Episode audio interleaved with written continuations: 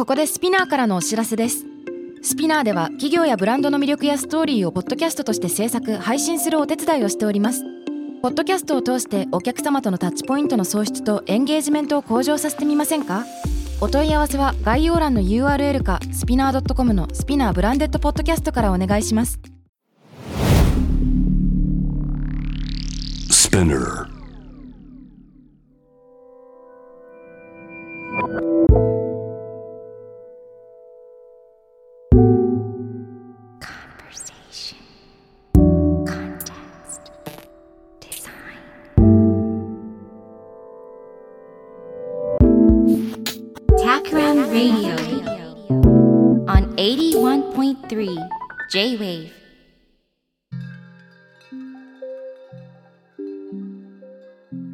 渡邉康太郎がナビゲートしている J-WAVE TAKRAM RADIO。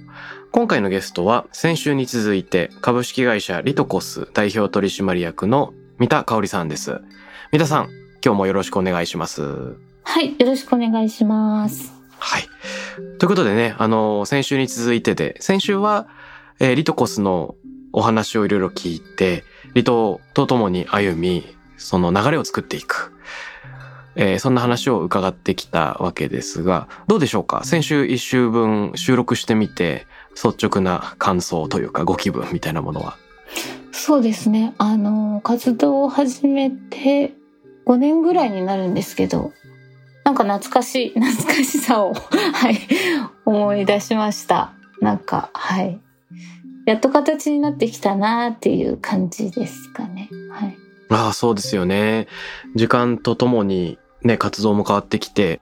はい。ね、関わってくる人との関係性も多分いろいろ成長してきていろんなものがあるんだろうなと想像します。コロナもあったわけですしね。コロナもありましたね。離島に、はい、そうですね。外からの人を連れてこないでっていう時期もありましたね。はい。ああ、それは厳しそう。そうですね。あの、最初の頃本当にコロナがどういうものか、まあ皆さんわからなかった時には、本当外から来た人は全員コロナにかかってるような イメージがあったというか、うん。まあ、はい、コロナを持ち込ま、で、外からのお客さん、本当はなんか皆さん嬉しがってくださってたんですけど、その時ばかりは、その、どういうものかわからないので、なんか、高齢者がほとんどなので、皆さんすごい緊張されてた時期もああったなって思い出しましたね。はい。ああ、絶対そうですよね。今は、あの、行き来は戻ってきてるんでしょうか？今はですね、そうですね。あの、まあ、観光客の方とか結構来られてたりしますね。もともと海外の方も本当に来られてたんですけど、なんか私がその拠点がある島が宝当神社があって、あの、宝くじに当たるっていうことで有名な神社があるんですよね。うんで、コロナ前は10万人ぐらい来られてたっていうのがあって、まあ、コロナになったらほとんど来られない時期あったんですけど、最近はちょくちょく、はい、来られてるなっていうのを感じます。うーん、なるほどです。はい。そっかそっか。その5年ね、えー歩む中でいろいろな、あのー変化とか気づきとかと同時に、あの問題意識もあ出てきているのかなと思うんですけれども、はい2週目の今回は、あの、三田さんから、えー一緒にお話しするテーマを持ってきて、えーいただいています。でね、あの、キーワードとして人間関係のバランスを整えるとか、離島のリージェネレーション、再生、はい。代謝みたいなのをいただいてるんですけど、はいあ、の、三田さんご自身からこれどういったテーマなのか、どういった問題意識なのかっていうのをちょっと伺ってみてよろしいでしょうか？はい。えっと、なんか、まあ、200人程度の、まあ、島で活動してるんですけど、うんまあ、そうすると、まあ、顔が見えるっていうか、いなかったら、あの、どこ行ってたの？みたいな感じで、本当にご近所さん同士で活動をさせていただいてるんですよね。うん。で、あの、困ったことがあったらみんなで助け合うっていうような文化でもあるんですけど、うんもともとその日本人って集落で暮らしてたっていうのがあって、なんかもと、本当に縄文時代からの文化がそのままに、まあ、残っているような暮らし方なのかなっていうふうに考えてるんですけど今なんかその都会だとまあ隣の人も知らないしっていう感じで生活もほとんどの方がされてる中でこう近い方たちと生活しながら助け合いながら生きていくっていうところがすごくこう当たり前だなっていう気がするんですよね。まあ、生活の仕方は人それぞれかもしれないんですけど、うん、まあ、そんな中でリジェネラティブっていうことを掲げて私は活動してるんですよね。はい、でそれはまあ再生するっていう意味なんですよ。リジェネラティブっていうのは。で、今、あの、皆さん SDGs とか、まあいろいろ言われて、馴染みがあるような活動になってきてると思うんですけど、うん、なんかもともとその、まあ捨ててるものを使ったりとか、あの、大切に使ったり、まあ江戸時代もその日本人、そうやって過ごしてきてたんだよっていうのをよく聞くんですけど、まあ、皆さんからしてみるともともとやってたことだよねっていう SDGs はですね。っていうなんか考え方の方がほとんどで、うん、でさらにそのリジェネラティブっていうのはなぜ掲げているかというと、まあ、再構築していかないといけないよねっていう思いがあるのでそういうネーミングというかをがあってそれがぴったりきたっていうか SDGs よりもしっくりきたなっていうの言葉があってそれを使わせていただくようになんか最近はしているんですけど、うん、皆さんもその生活する中でこのコロナで今までの当たり前がこう崩れていったりまた新しい価値観っていうものを皆さん見つけてこられてるかなっていうふうに思うんですけど、まあ、そういうことを今回なんかお題をいただいたのでまた新たに考えてみたいなっていうふうに考えてて、まあ、私は田舎で過ごしてるんですけど都会の方ってどういう感覚で過ごしていらっしゃるのかなっていう感じで聞いてみたいなって思ったのが、まあ、きっかけですかね。はい、うんなるほどですね。あのなんだっけ島は200人くらいって言いますけれどもよくえー、っと、人類学みたいな世界で言われるのがダンバー数っていうのがあって、人間が進化の過程で、その仲間の数をその増やしていくと。はい。群れとして活動するときに。で、増やそうとするんだけど、実は上限は150人くらいなんじゃないかっていうふうに言うのが多くて、で、もちろん、それこそ時代はその石器時代なり縄文時代から進んでいて、言葉も、あの、歴史も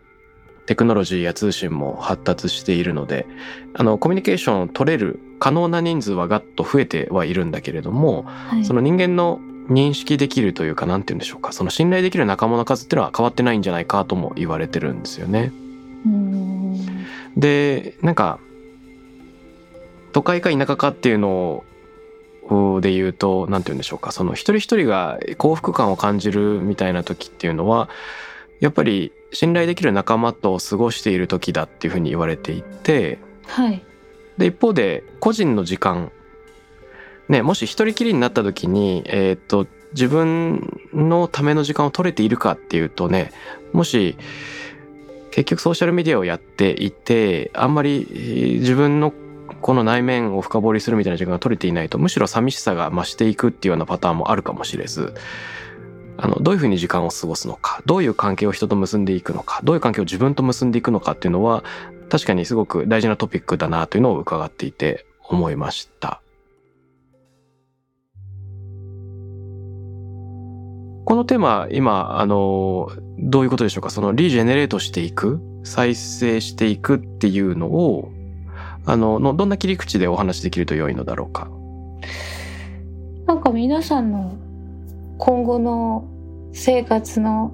仕方っていうか、なんかそういう、これ私一つなんかこう提案なんですよね。これから生きていくための、私がやってる活動っていうのは、一つのまあ提案をしたいなっていうことでやっているんですけど、それがまあ受け入れて、まあ、もらえるのかというか、そういう、これは共感できることなのかなだから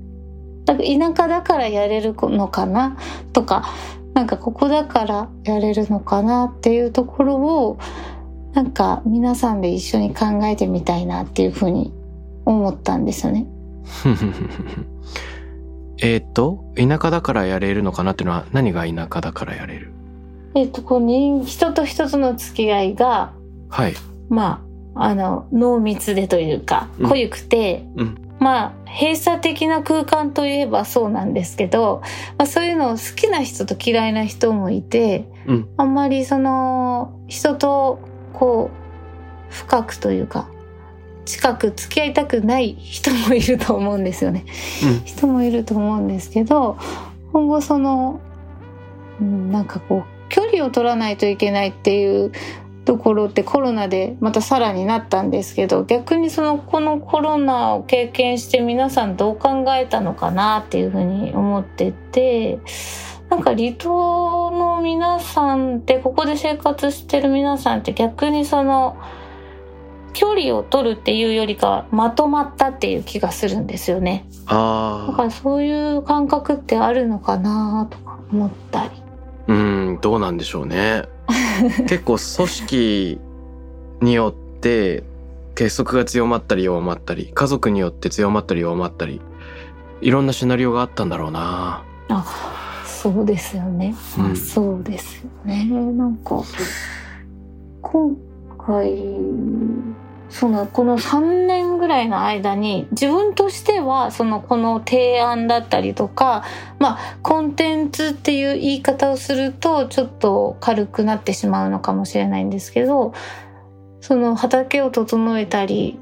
あの、皆さん交流できる拠点を整えたりっていうのは、この3年でなんか作れたことだったんですけど、うん。もうしっかり作っていって、でも今まで全然人が交流しないっていう時期があって、で、今後、この私の提案って、人が交流してきた時に受け入れられるのか、それか、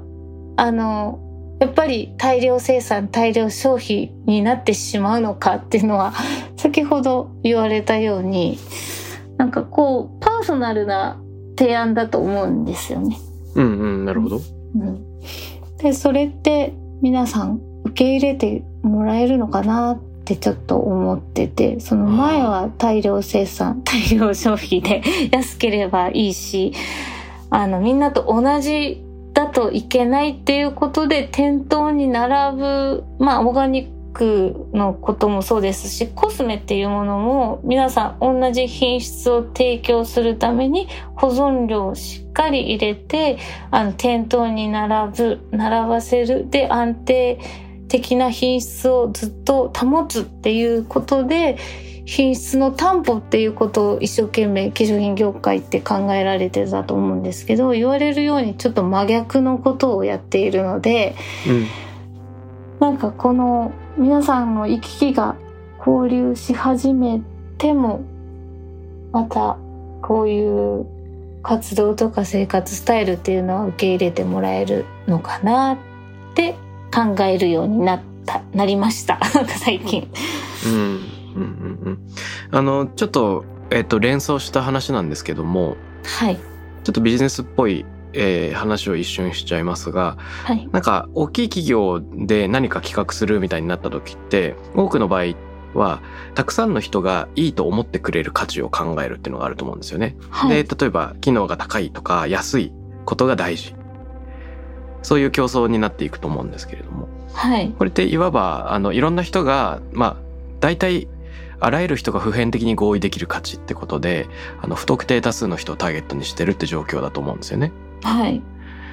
で、一方で面白いのが、あの、東京の西国分寺でくるみどコーヒーっていうのを経営してる影山智明さんっているんですけど、彼が言ってるのが、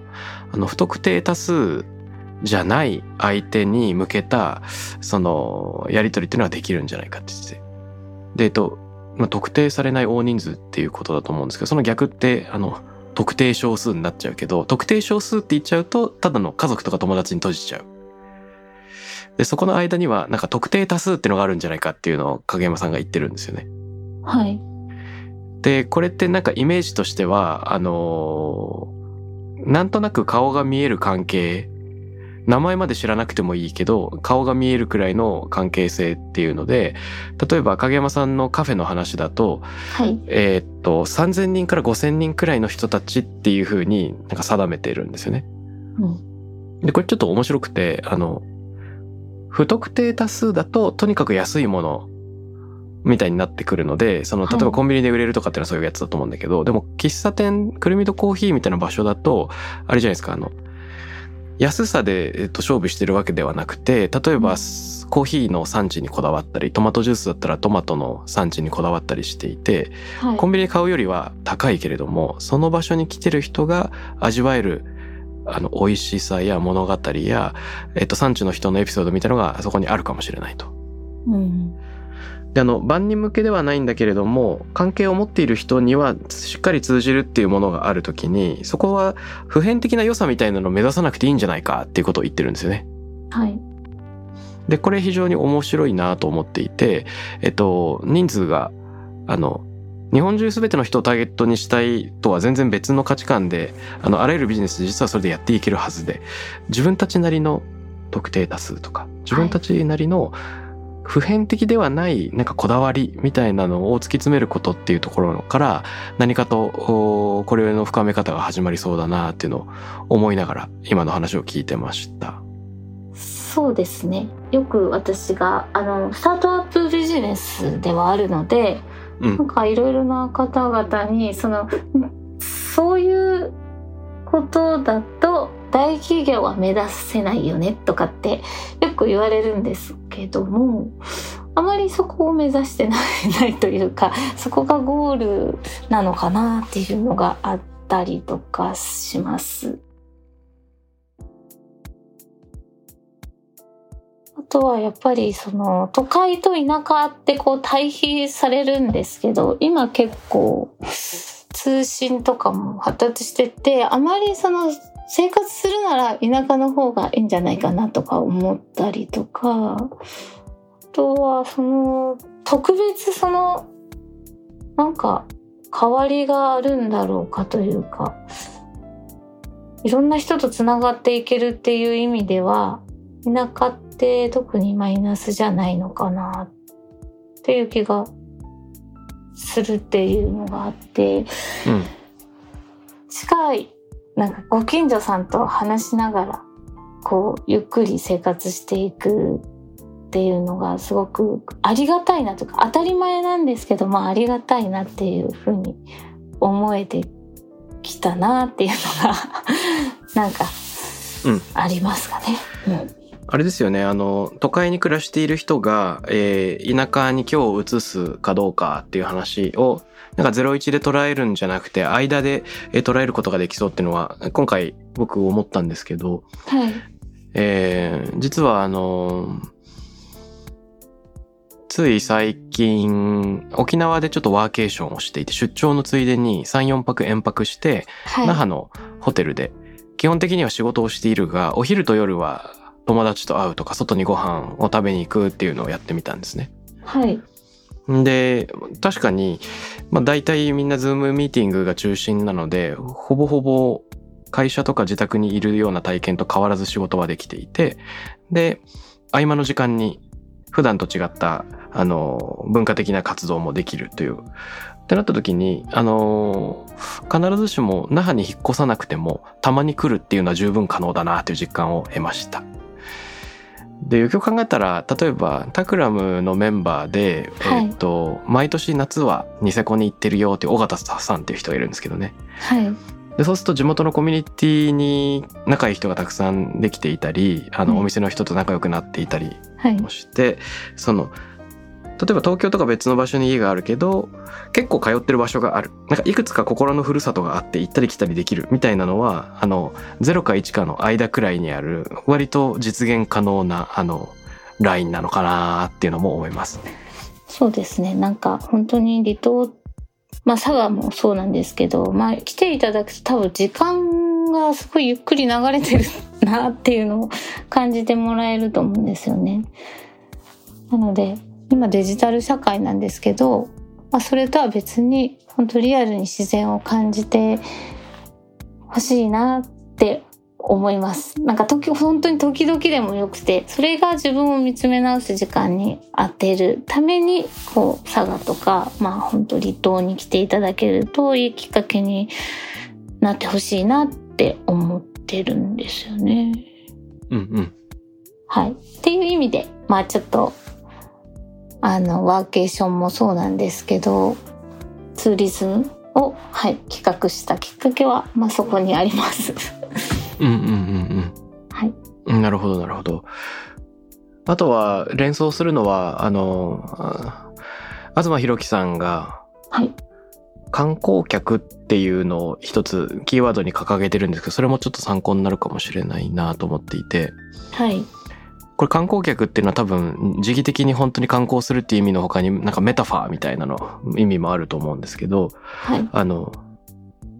村人と旅人の間っていうようなことのイメージで東さんはこの言葉を使ってるんですよね。村人っていうのはなんか一箇所に留まっている人で、あのはい。これは土地っていう意味で捉えてもいいし、専門分野で捉えてもいいんですけど、例えば僕デザイナーなんで、もしデザイナーの村人っていう人がいるとしたら、デザインのことをずっとやってる、まあ、職人気質の人っていうのを村人と言ってもいいかもしれないし、まあ、ある場所に住み続けてる人を村人と言ってもいいかもしれない。これに対して旅人は何かっていうと、はい。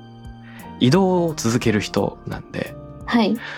まあ、文字通り捉えるんだったらずっと世界一周を続けているような人も旅人だしあの仕事の仕方で言うとデザインもやるけどわかんない、えっと、広告もやるけどメーカー的ものづくりもやるけどなんか編集とかライターもやってますみたいに自分のえー働き方が複数あってずっと変わり続けてる人も旅人と言えるかもしれないみたいな。うーん。であのなんていうんですか？この間の観光客みたいなのを、あのー大事にすると面白いんじゃないかってことを東さんが言ってて非常に興味深いんですけど自分の村はあるがはい。たまに他の場所に行く。でたまに他の場所に行くっていうのは一見、あのー表面的な付き合いで表面的な観光だけして地元とあんまり関係を持たないっていう意味においてあんまりいいと思われてないことの方が多いんだけど結局自分の村に何か新しい考え方を持ち帰るとか村人に外の情報を持ってくるとかって意味でその観光がない世界っていうのも全然面白くない。はい。で旅人だとちょっと逆に村がなくなっちゃうんで拠点がない持って帰る先とかがなくなっちゃうのであのちょうどその間のむ自分の村もあるけど観光するよっていうね観光客っていう立場があのすごく面白い知見をね持ち込んでくれるんじゃないか。例えばデザインの世界に外の考えがはどんどん入ってくるきっかけになるっていう。プロフェッションで言うとそういうことなんだけど多分場所でも同じようなことが言えるような気がしてて。そのワーケーションのような人たちを受け入れるっていうのはあの、はい。お互いのためになんか新しい地位を持ち込むとかね活力を持ち込むっていうのになんか寄与できるような気がするし、お互いがそう思えるようななんか関係性構築ができてるといいですけどね。地元の人は必ずしもありがたがってくれるかは分かんないけど。あそうですね。結構その、まあ、私も離島が大好きでいろいろな島に行くんですけどなんかその時にあの島流しにあった人っていうのがあのその文化とか文字とかを持ち込んできてたんだっていうそういう歴史があるって聞くんですよね。そういうのはか面白いかなってちょっと今のお話を聞いて思いました新しい何か文化とかを外から来た人がちょっとずつ島に残してくれたらきっとこれからのなんかもうそれこそ再構築できていくのかなって思いました。はい。そうですよね。あの徳島県神山町は現代アートを使った町おこしみたいなのを多分20年くらいやってるんですけどはい。最初は神山町で暮らしてる地元の農家のおじいちゃんおばあちゃんはなんか外国から変な人たち来たぞっていうアートってなんだっけみたいな感じだったんだけど、何年も続けてるとそれはなんか現代アートっていう抽象的なものじゃなくてあの人あの国から来たあの人っていうそのこすごい個人的なつながりになっていくからはい、みんな作品の理解とか人間の理解っていうのがすごく深まっていくらしくうん。あの田んぼにいる腰の曲がったおばあちゃんが現代アートについて語れるみたいなすごいかっこいい状況があるらしいんですよね現在。はいはい。すごい。そうですね。最初はすごはいいなんか騙し騙しっていうかなんかお互いよく分かってないんだけど、うん。だんだんとその時間の中で関係性が育まれていくっていうのの恒例なのかなと思います。そうですね。私もその島出身じゃないので、あの、こう変えないでほしいっていう意見も結構いただくんですよね。うん。で、私としては変わることが、まあいいことと思ってたところがあって、なるほど。まあ、そことの兼ね合いが今後キーワードになるのかなっていう部分と、うんや。っぱり最初は反対されつつも先ほどのようにその浸透していってこれが文化とかになっていったらやっぱ新しい見せ方というか新しいエリアになっていくのかなっていうふうに思うので、うん。まあ、共感を得ながらはいこれからも前向きに 活動していくなんか今日勇気をもらいました。うんうんうんうんうん。ありがとうございます。あの、去年、友人が企画したとあるツアーに行ったんです。はい。岩手県の遠野、遠野物語に出てくる遠野の地方に行ったんですけれども、はい。塚田有奈さんっていうキュレーターをはじめとする何人かの人が企画しているツーリズムで、はい。で、それすごい面白かったのが、あの、最後、ライブイベントがある、なんか伝統芸能をかける現代音楽のライブイベントがあったんですけど、はい。獅子踊りっていう、えっと、地元に伝わる伝統的な踊りがあって、えー鹿の獅子舞みたいなやつなんですよね。鹿のお面みたいのを被りながら舞う男と、えー女性が、あの、まあ、踊り合う。うんで、これ自体は伝統的なものでずっと、あの、受け継がれてきてるものなんですけど、最初、伝統のままそれを味わう、なんか、1、2時間があって、で、そこからは、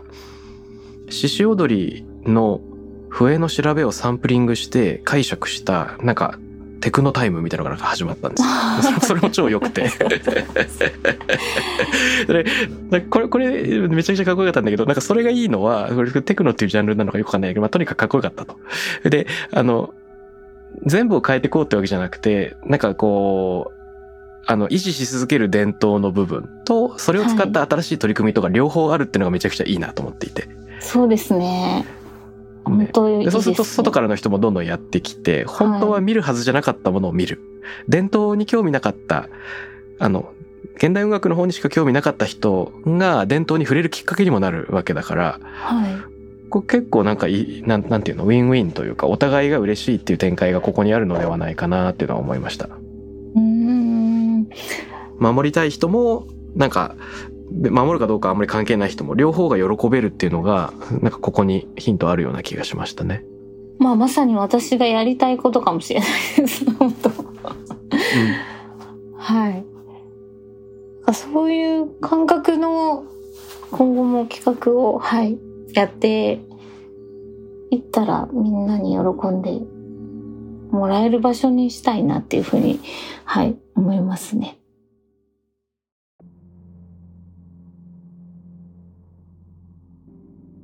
あの、今後の野望といいますか、あ新たに始める取り組みみたいなのってあるんですか三田さんは？今後はですね、あの本当に自分の PB ブランドを作りたいなっていうふうに考えてまして、うんまあ、今まで本当にちょっと自信がなくてっていうのもあったんですけど、いろいろ化粧品がある中で自分の化粧品を選んでもらえるのかな、本当にって思ってたんですよね。はい。まあ、かたやその、クオリティにすごく自信があるんですけど、かたや自信がないっていう状況だったんです。はあで、原料訴求をやっていってたんですけど、まあある程度本当にやっぱりというか品質も認めていただきつつ、まあストーリー性もしっかりあの、認めてくださった結果かなっていうふうに思っているんですけど、まあこれってもう場所ができたので、なんか、ここに来てもらえるとその現場に携わってもらえるっていう、あの、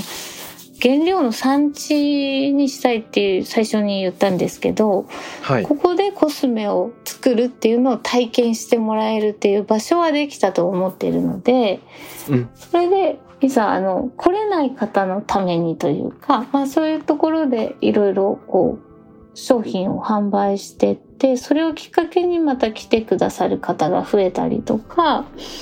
まだ来れない方はそれをまあ、既製品を買ってもらったりっていう、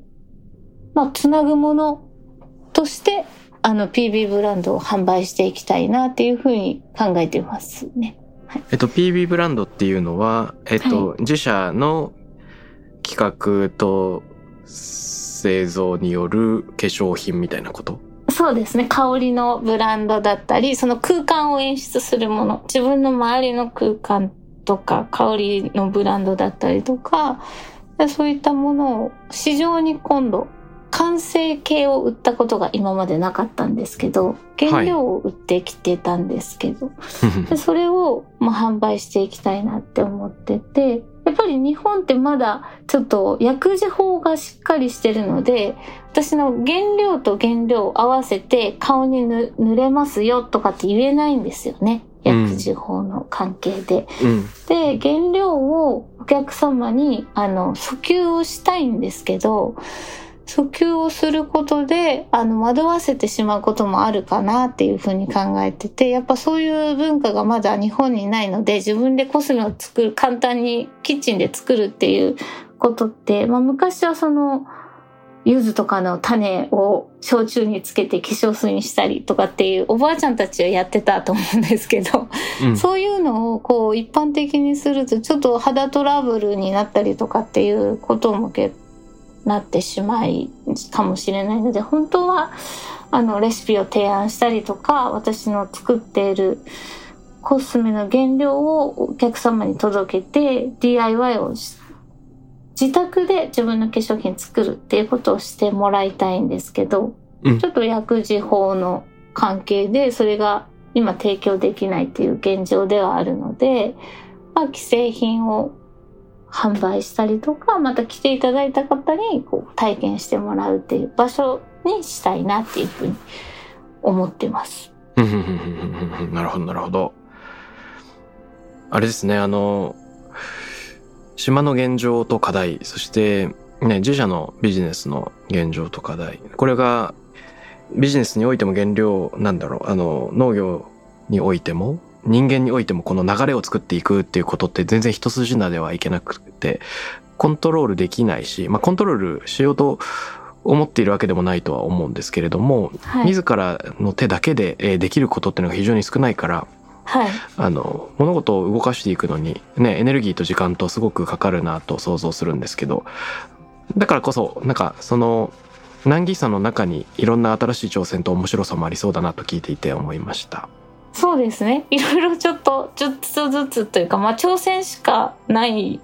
と思うんですけど、うん。まあトライアンドエラー、エラーがもう 3, 3個ぐらい多いぐらいな感じで、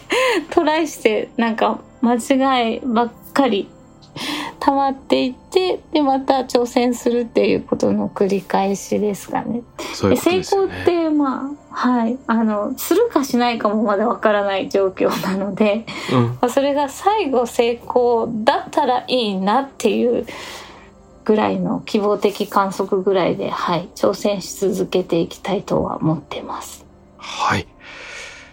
わかりました。どうもありがとうございます。あの、2週間にわたって、はい三田さんのお話を聞いて、やっぱりある土地に、なんて言うんでしょうか、根を張りながら、その地域の人々、地域の課題と一緒に歩んでいく、その決意の強さと、その、なんというか、道の険しさみたいなのに同時に触れた2週だったな、というふうに思います。あの、今後展開されるツーリズムとか、コスメの取り組み、おそらく、あの、ウォッチしたいリスナーの人もいると思うので、うんと、何かお知らせなんかあれば聞いてみたいし、ここでちょっと探してみてくださいっていうのがあったら知りたいんですが、いかがでしょうか？はい。えっと、今までリトコスのツーリズムをですね、モニタリングっていう形式でさせていただいたりしてたんですけど、まあ、いよいよコロナがちょっとまあ落ち着いてきたなっていう3月をめどに、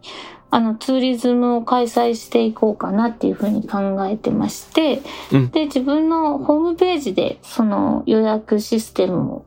はい、作っていこうと思ってますので、まあリトコス佐賀で検索していただいて、えーホームページに行っていただいて、ツーリズムのところで、はい、調べていただくと、あの、いつ開催してるかっていう風にわかるようにサイトに掲載していこうと思いますので、まずぜひチェックしてみてください。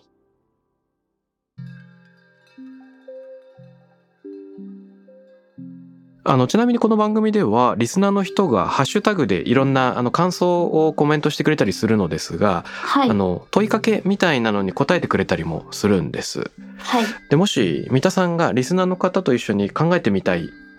テーマというか、あのはい。一緒に考えたいよっていう話があったら問いの形でいただきたいのですが何かありませんでしょうか？あの、私としては、その、この離島の取り組みっていうのを次世代の子供たちに、まあ、うん。島の自然とかですね、環境みたいなことを次世代の子供たちに渡していきたいなと思って活動してるんですけど、あの、次世代に残したいものって何ですかっていうのが皆さんに聞いてみたいところです。次世代に残したいもの。はい。うん。あなたが次世代に残したいものは何ですか？何ですか？って。はい。うん。わかりました。聞いてみましょう。ということで、えっ、と、三田さんからの問いは、あなたが次世代に残したいものは何ですか？ということで、えーいただきました。えー、2週間にわたって、三田さんにお越しいただきました。どうでしょう？あの、2週間お話ししてみて、何か、あの、印象というか、今のお気持ちみたいなのあれば最後に伺いたいのですが。そうですね。あの、1週間目は過去を振り返って、まあ、2週間目は未来どうしたらいいんだろうっていう私のあの、まあ、悩み事相談になってしまったような気がするんですけど、まあでも、みんなと一緒に考えられたらなっていう私の率直な今の気持ちなので、うん、はい。今回この時間いただけて大変私の有意義な時間になったなと思いました。ありがとうございます。あめちゃくちゃ嬉しいです。僕もあの、なんかその特定の場所と縁を結ぶっていうのってどういうことなんだろうなーって僕の感覚の中にまだない体験に思いを馳せていました。はい、ありがとうございます。ぜひ来てください。行ってみたいです。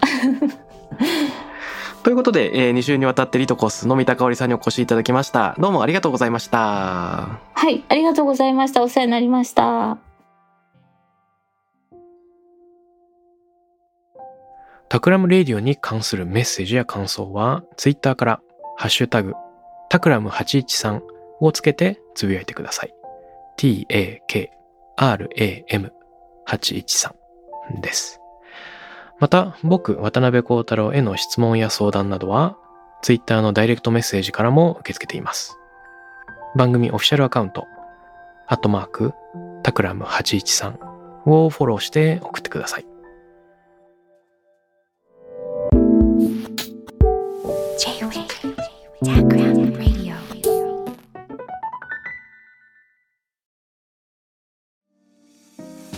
ここで SPINEAR からのお知らせです現在さまざまな企業の Branded Podcast を制作している SPINEAR では自社開発したポッドキャスト管理システム SONICBOWL を用いたオリジナルのアンケートを実施しています。